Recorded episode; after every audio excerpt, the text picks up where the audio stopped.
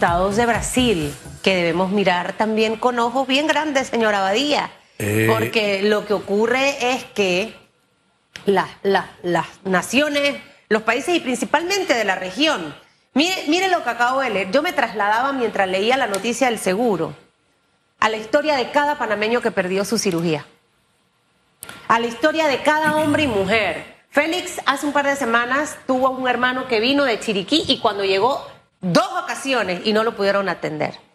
Mucha gente de- del interior Pero después lograron solucionar y, y lo atendieron. Sí, pero, pero, ¿sabes? Al final, después de dos veces, ¿no? Entonces, este, tip- este tipo de situación es un paro. ¿Y, y que por qué es el paro de los trabajadores? ¿En qué no hemos cumplido que ocurre esto? Y tanta gente inocente que se ve afectada. Entonces, el país, los países se cansan, la gente se cansa, se va desgastando. eh, vemos lo de la corte, vemos lo del IFARU. O sea, mire, señora Badía, es una lista grande.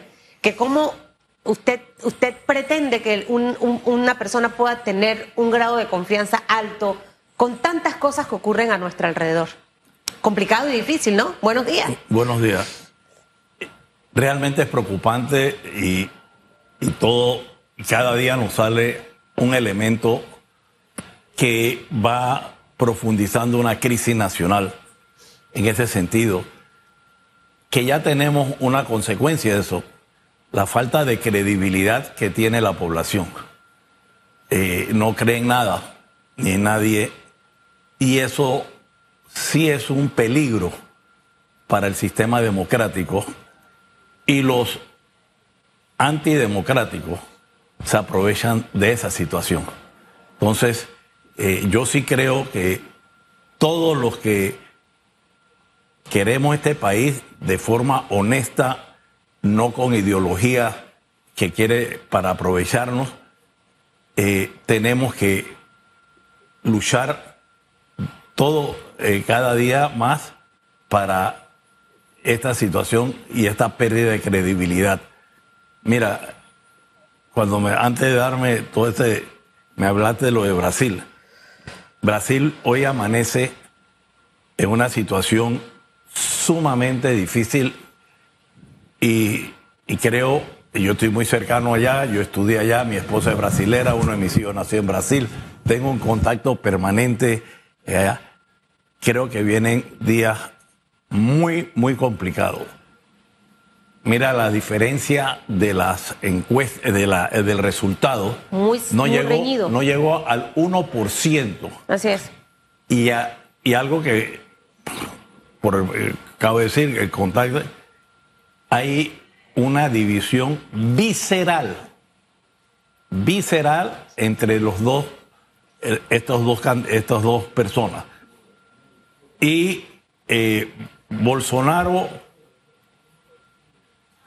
creo, sus- y los partidos que lo apoyan, tienen la mayoría de gobernadores y de, y de eh, diputados y senadores. Y los gobernadores allá, allá en Brasil hay una independencia de, de, Estado a un Estado. La política, eh, el sistema eh, federal de ellos funciona en esa independencia. Y esto creo que para Lula no va a ser lo fácil que fue antes. Eh, ellos hablaban de que entre Lula, que más por la corrupción que instituyó allá, parecido a lo que nos pasó acá hace 10 años. Y Bolsonaro, yo creo que más fue, él tuvo muchas fallas de forma, de cómo Así decir. Pero usted acaba de mencionar dos aspectos importantes que se asemejan mucho a la realidad panameña. Cuando al final tú dejas de confiar, dejas de confiar, vamos a tener este tipo de resultados. Por eso es que siento que Panamá, señora Abadía, tiene la oportunidad en este momento de enrumbar lo que quizás no se esté haciendo correctamente. Eh, vemos el tema del IFARU, ahí está metida nuestra pregunta de redes. ¿Qué se debe hacer? Porque ahorita mismo quizás era un secreto a voces de algunas cosas que han ocurrido y esto no es de ahora, esto viene de, pasadas administraciones, cómo se otorgan las becas. Ahora están los, los auxilios económicos. Pero acabamos de pasar una selección de una magistrada para, para, para la Corte Suprema de Justicia y la designación de un nuevo magistrado para el Tribunal Electoral. Entonces, ¿sabe? E, e, e, esa, esa sensación, ese mal sabor que queda, wow, es más de lo mismo, más promesa, hay la oportunidad, meto a una de última hora, o sea, ese tipo de, cosas, ¿cómo, ¿cómo la decodifica el panameño y la responsabilidad que tiene nuestra clase política? Bueno, mira, yo creo que entre clase política y tenemos politiqueros que se han metido en esto, que son dos cosas diferentes. No confundamos político con politiquero y lo que tenemos en la mayoría aquí, politiquero. ¿Y qué quiero referirme con esto? Político fue Belisario Porra, fue Roberto F. Chari, un hombre de derecha, multimillonario, que rompió relaciones con los Estados Unidos por la dignidad del país. Político, Carlos Iván Zúñiga, Ricardo Arias Calderón, eh, Endara, Viliforo. En la lista de politiqueros, ¿quiénes están? Todos estos que salen todos los días a inventar cosas y, y enredarnos en este asunto. Mira, yo creo que cada uno de nosotros, como dije hace un momento, de los panameños, tenemos la obligación de trabajar todos los días para evitar un desastre. Y como ustedes me invitaron para este tema, la carta que eh, Unidos por la Democracia, un grupo que nos formamos hace cuatro meses, nos reunimos toda la semana y estamos preparando estrategia porque venimos, vemos que se está preparando la posibilidad de un fraude electoral. Y por esa razón, nosotros tomamos la decisión de ir el 29 de agosto a llevarle una carta a la magistrada presidenta María Eugenia López Arias. Y para sorpresa nuestra, porque no habíamos podido conseguir cita, le íbamos a entregar en la secretaría, porque ella estaba de viaje y llegó, el domingo, 29 de agosto, fue un, lunes. El domingo, cuando supo ella que estábamos, nos mandó un asistente que que quería conversar con nosotros. Eh, fuimos a su despacho, nos atendió con todo el tiempo eh, y realmente salimos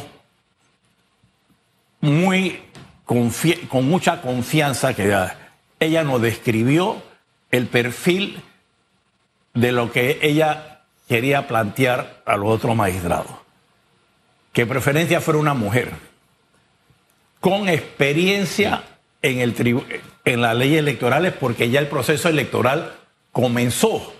O sea, quien llegue, como van a llegar estos dos que no tienen idea, van a perder un año y el año ya es las elecciones. Primero que no fue mujer, bueno, fueron hombres. Bueno, segundo, no tienen experiencia en eso. Y tercero, y nos lo insistió, en que sea independiente. Nosotros, eh, y con la imagen y lo digo yo, en nombre mío, tenía una confianza tremenda en los nuevos magistrados de la Corte Suprema, que salimos y, al salir del despacho de ella nos, informaron que el, magistrado Vázquez y el magistrado Arrochas querían conversar también con nosotros. Nos acercamos, estuvimos con ellos y sin haberle dicho cuál era el planteamiento de la presidenta de la Corte Suprema, ellos coincidieron también en el mismo perfil.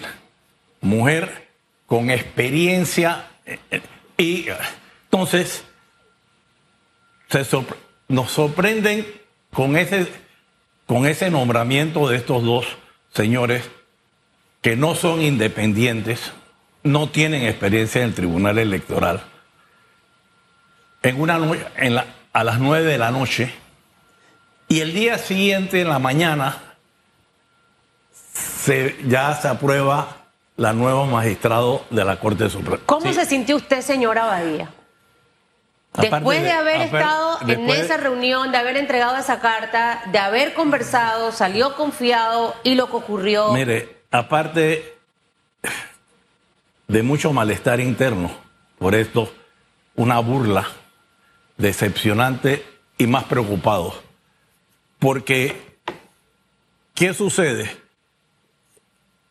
El Tribunal Electoral, como se lo habíamos planteado a la magistrada y en la carta esa que le mandamos, eh, se entregamos ese día, ha perdido credibilidad.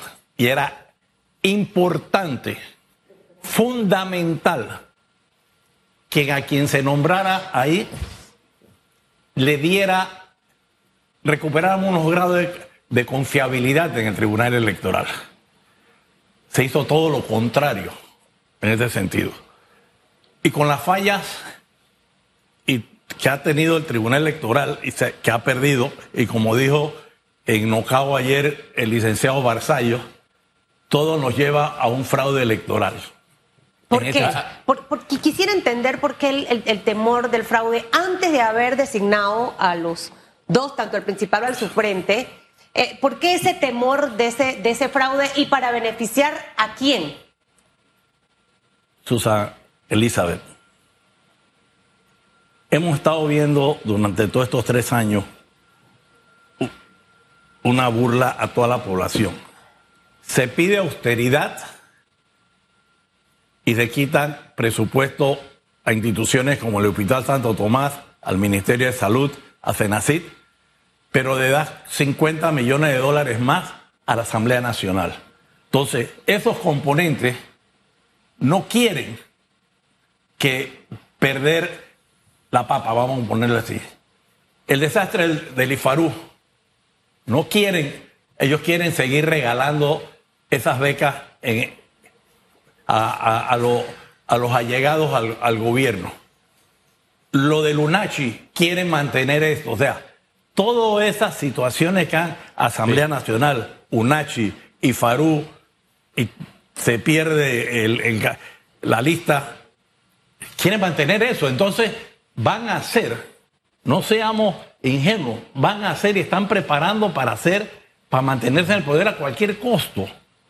Es eso lo que nos lleva a esa preocupación. Usted ha mencionado un clúster de escándalos que se han registrado en este gobierno y lo ha descrito perfectamente hace unos segundos, pero a veces también he escuchado comentarios y también de militantes del Partido Revolucionario Democrático que justifican la designación de la Corte Suprema de Justicia con relación al magistrado principal y suplente, dos ex militantes del Partido Revolucionario Democrático. Uno, el, sub- el sub- eh, el submagistrado o el magistrado suplente designado corrió para diputado en la contienda pasada por el partido PRD y el principal eh, fue alcalde en La Chorrera y nunca rindió cuentas por los fondos públicos manejados. Ellos dicen, no sé cuál es la preocupación, porque aquí todos los presidentes que han designado o la Corte Suprema de Justicia o el entonces eh, Asamblea Nacional han designado magistrados que responden a un partido político. Y lo han mencionado, por ejemplo, Heriberto Araúz, que en su momento eh, fue designado por, el por, la Corte y que se habló en ese momento que eh, respondía a cambio democrático el señor Junca a el, partido panameñista. Y, y si echamos hacia atrás, las personas buscan una relación con los magistrados que han sido designados. Mira, es un descaro. A eso es la preocupación. El descaro está mal. Lo que hicieron está mal, ah, yo hago mal también. O sea, es un descaro. Esa, la, la pregunta de Susana Elizabeth, ¿por qué pensamos esto? Porque en cada una hay un descaro. Y mire, cuando tuvimos la de- hubieron en la noche del, del- de, la Corte, de la Corte Suprema para los magistrados del Tribunal Electoral, eh, que quiero decirle, esta era una decisión de ellos que no tiene que pasar por la Asamblea. Va directo, no es que la Asamblea después va a votar, no, va directo. O sea, tenía, tiene toda esa, esa ventaja. Y nos damos cuenta en la mañana que entonces el, tribu- el, el Ejecutivo les nombra eh, a ellos la- magistrada que querían. Un cambio de figurita. Y me acordé cuando vi Eso fue un intercambio como lo de las figuritas del Figurita mundial. de la- de- ahora del campeonato de la Copa del Mundo. Y ahora te voy a mencionar para que las personas entendamos, entendamos esto y voy a usar el ejemplo del torneo este del mundial. Eh, ¿Qué sucede? Vimos, como decía una frase que aquí en Panamá se usa mucho, como decía el chinito, di tu, di tu primero. El tribunal, el ejecutivo le dijo, di tú primero lo que yo quiero Y y yo te digo lo que... Pero ahora que nos enteramos que la que escogieron, que, que, fue, que era suplente, y, y- y todo indica que eh, la principal de ella empujó ese no estuvo entre los 11 escogidos, eh, designados por la comisión. O sea, se burlaron nuevamente de esto. Y a- a pesar- Mi- O a- sea, eh, eh, perdón, eh, es burla tras burla, es descaro tras descaro. Entonces, ¿cómo, eh, César Elizabeth, no vamos a pensar de que ellos Claro. quieren mantenerse a cualquier forma. Entonces, eh, entonces todo esto nos está llevando a, esta, a, pensar en este asunto. Re- recordemos que también otro dato que generó suspicacia en este proceso para las entrevistas en la Comisión Especial Evaluadora del Pacto de Estado por la Justicia, no sé si usted lo recuerda, que primero se estableció una fecha para eh, hacer las postulaciones y se recibió más de eh, 10 postulaciones. ¿Qué hizo la Comisión del Pacto de Estado por la Justicia? Extendió este proceso para que más de 50 personas llevaran sus papeles. En su momento se cuestionó, no, que lo que sucedió es que el ungido no le alcanzó el tiempo y en ese primer término no presentó los papeles. Más de 50 personas fueron, eh, fueron entrevistadas. Si bien es cierto, hay que señalar que eh, el presidente tiene la potestad constitucional de designar a cualquier persona que reúna los requisitos, pero hubo un compromiso que es moral de designar a magistrados, pero que estén en la fórmula de la lista corta y esto no se dio. Bueno, eh, ahí que vamos. Entonces, la suma de todo esto es lo que nos lleva a esa preocupación. Entonces, hoy día, la Corte Suprema de Justicia que estaba ganando puntos, ponerlo así, ha perdido credibilidad e independencia porque hizo un trato no moral, acomodativo con el tribunal, con el ejecutivo, y eso lo amarra para siempre. Perdió esa independencia. Y quiero decirle lo siguiente, si se llega a hacer el fraude, y yo sé que el pueblo panameño es más inteligente ¿Y cómo más no? Pero no pensemos déjame en el- terminar. Ajá. Quiero decirle que el partido que imponga el fraude le va a quitar el resto de independencia a esa Corte Suprema porque perdió moral en hacerlo. Esto no es de que yo hice este acuerdo ahora y se borró. No, ya quedas amarrado. A veces cuando, cuando te metes a, a vender un día un poquito de droga, o sea, Así ya es. quedaste amarrado de por vida. Ah. Y, y- y nada más para que entendamos, la población entienda lo que significa un árbitro no imparcial. Imaginémonos la Copa del Mundo y Panamá va. Y en el juego que Panamá va contra X equipo, pone un árbitro de ese equipo. ¿Cómo va a ser el arbitraje? A favor. parcial. Claro. Es eso lo que ha sucedido. Pero Han ¿cómo lo- puesto un árbitro para que sea parcial. Señora Badía, ya lo que está hecho está. Sí. Difícilmente va a haber No. un para atrás con lo que hay. claros. Ya, eh, de verdad que qué decepción escuchar esta historia que no me la sabía de lo que eh, pasó previo a. Pero ¿qué podemos hacer en este momento precisamente eh, para tratar de garantizar un ambiente electoral en el 2024 como el que nos merecemos los panameños? Y mire cómo yo arranqué mi mensaje inicial. Cuando una persona está decepcionada, la mayoría de las veces no toma las mejores decisiones, pero es que dejas de creer en todo el mundo. Entonces, quizás dentro de todos los peores, uno dice, pero ¿por qué? Eh, porque al menos con ese veía que no pasaba esto o aquello o demás. Y ahí es donde está ese gran riesgo que hoy muchos asombrados por lo que pasó en Brasil, pero es que poco a poco la clase política y de politiqueros fue abonando ese caldo, poquito a poquito, poquito a poquito. Y en este momento no podemos permitir que eso siga ocurriendo. Necesitamos devolverle la confianza a la población qué debería pasar tanto en el Tribunal Electoral y en la Corte Suprema con estos nuevos integrantes y el papel de la sociedad civil, porque mire, la Asamblea no va a hacer nada, muchos partidos políticos sienten, eh, pienso yo, que les conviene lo que está pasando. Entonces, ¿qué nos queda? ¿Qué nos queda por hacer? Bueno, primero voy a darle un dato de esa falta de credibilidad. ¿Sabe cuántos votos nulos y anulados hubo en Brasil anoche? Siete millones. Wow. Y yo, cuando mi hijo estaba, estábamos haciendo una carne, y me, y me dice, papá, que estos siete millones, dice, me importa un pito, no creo en ninguno de los dos. Es eso. Que nos vaya a pasar, es, es uno de los... ¿Y qué tenemos que hacer los panameños?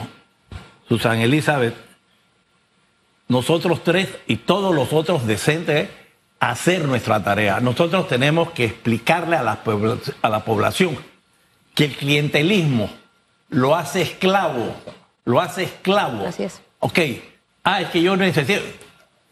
Aprovechate y hazlo. Recoge eso, pero no te hagas esclavo y vota contrario. Que los subsidios lo hace esclavo yo creo en, los subsidios deben ser medibles y cortos para promover a la persona. Entonces, nosotros tenemos que hacer nuestro trabajo para ir concientizando y ustedes como periodistas y en este programa usen las dos palabras diferentes entre politiquero y político. Son dos cosas diferentes. Aquí, hay mucho, mucho de eso. Ahora, cuando usted habla de la posibilidad de un fraude electoral, señor Abadía. O sea, ¿a quién le conviene en este momento un fraude electoral? Al partido del gobierno. Listo. Como pasó en el año 84 y 89. Y en el 89, en el 84, lastimosamente no se pudo dar la unión que se necesitaba. Un partido, Acción Popular, no apoyó. Otras personas, ah, porque Arnulfo Arias, yo nunca fui arnulfista, fui arnulfista, eh, pero voté por Arnulfo, no era Arnulfo Aria, era el cambio que necesitábamos y después teníamos que hacerla en ese aspecto. ¿Y qué pasó? Como no hubo una unión arriba, eso no se permió en la población. Luego así hubo un fraude de 1.713 votos. En el 89 pudimos unirnos.